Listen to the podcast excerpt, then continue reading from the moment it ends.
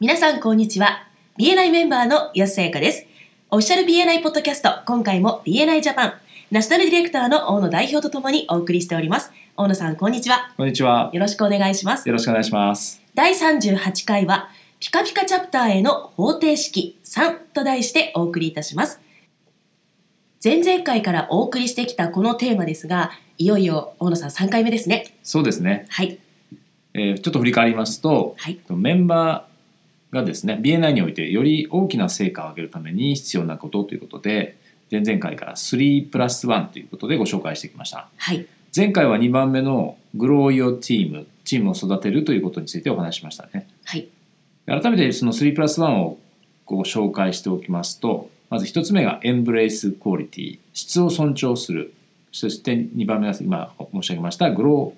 Your Team チームを育てる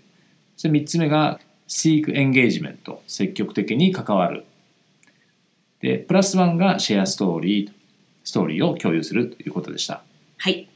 で今回はその3つ目 Seek Engagement 積極的に関わるというトピックでお話ししていきたいと思いますはい。まずですねこのエンゲージメントっていう言葉あの辞書で引くとですねいろいろと当然出てくるんですけども、その中にですねえ一つこういう意味がありましたグループの活動に参加する行為にへえ。なってるんですねはい。ニュアンスとしてはそのエンゲージメントっていうことはですねその行動の約束を伴うっていうニュアンスがあると思うんですねはい。なのでグループの活動に参加する行為えー積極的に参加するコミットメントみたいなそんなイメージでご理解いただければいいと思います。はい。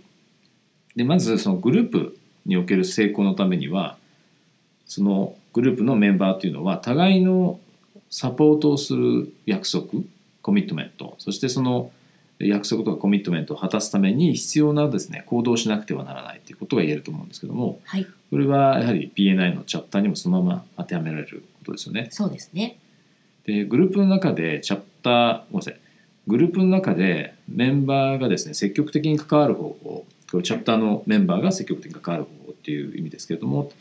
あのいろいろありますとで前澤博士もいくつか紹介してくださってますけれども、はいまずはそのいずれにしても学びの文化を作るっていうのがすごく大切だという話をしてくれてます。はい。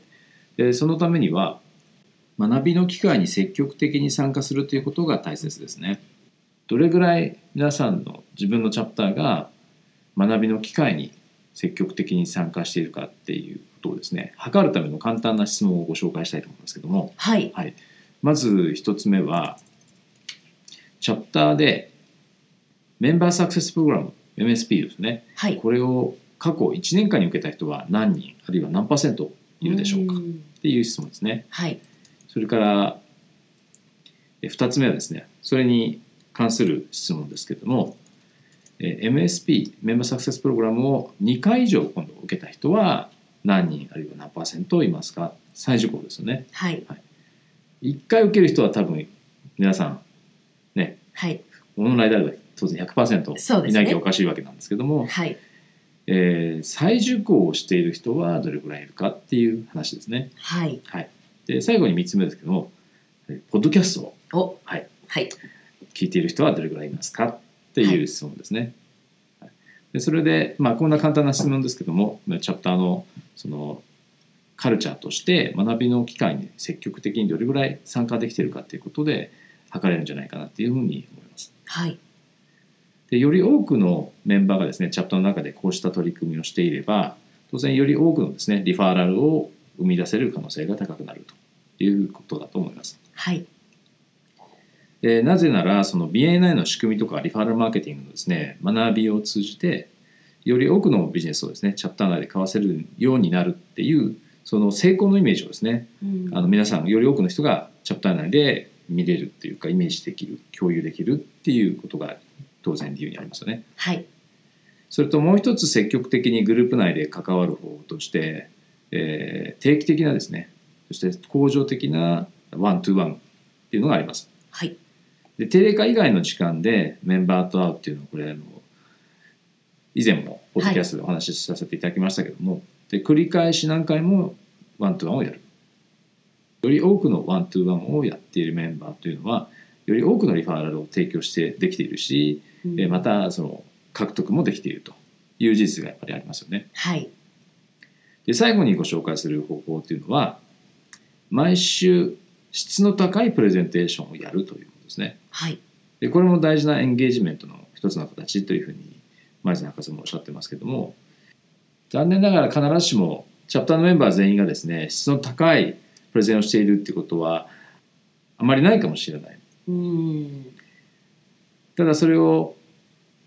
グループとしてあるいはチャプターとしてあの磨いていく質を高くしていくっていう努力がやっぱり必要になってくると思うんですよね。はい。で与えられたそのプレゼンの時間をとりあえず埋めているだけとかなんとなくしゃべりまくっているだけのプレゼンテーションになっちゃっていないかどうか、こはのい。辺をやっぱり意識してあのチャプター内でお互いにプレゼンをレベルをですね質を高めるための努力意識は必要になってくると思います。そうですね。はい、で前澤博士のポッドキャストの中でですね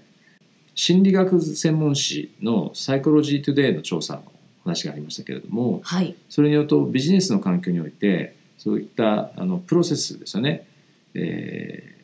積極的に関わる人っていうのはそうしていない人と比べて生産性プロダクティビティがですね43%高いということがその調査から分かってるんですよね。はい。はい、でこれはやっぱり BNI の環境においても同じだというふうに前澤博士もおっしゃってます。なるほど。はい、